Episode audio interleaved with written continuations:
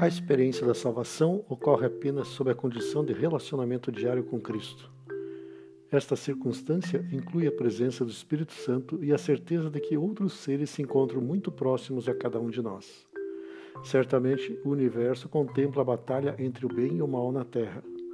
A própria geometria analítica demonstra a possibilidade de dimensões paralelas, nas quais se cogita a presença de forças reais e persuasivas atuando na luta pela salvação ou perdição da raça humana.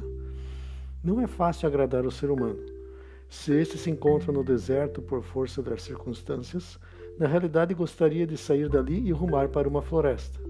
Se esse se localiza na mata contra a própria vontade, em verdade gostaria de mudar dali para se dirigir a uma montanha. Se está frio, há quem prefira o calor. Se está quente, alguém reclama porque não está frio. O pobre revela justificada insatisfação pelo salário e condição socioeconômica o rico revela infelicidade e até mesmo insatisfação pelo salário e condição socioeconômica. Dotados de inteligência, a cada indivíduo se oferecem alternativas. Todavia, ele clama a outros para lhe orientarem, pois caso os objetivos não se concretizem, haverá quem acusar e culpar.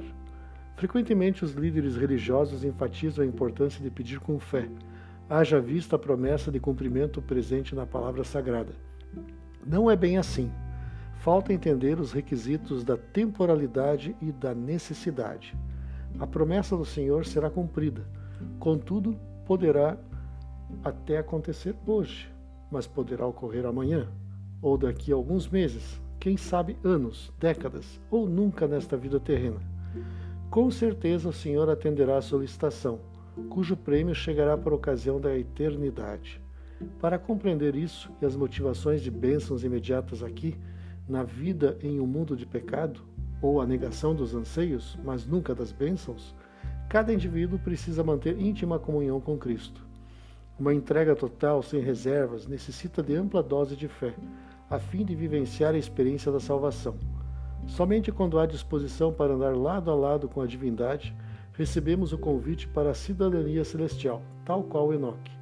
Isso não significa que acontecerá um arrebatamento para longe desse planeta de modo algum.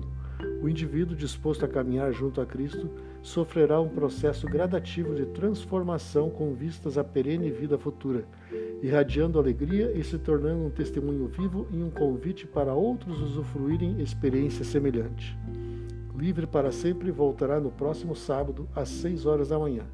Que o Senhor o bendiga e até lá.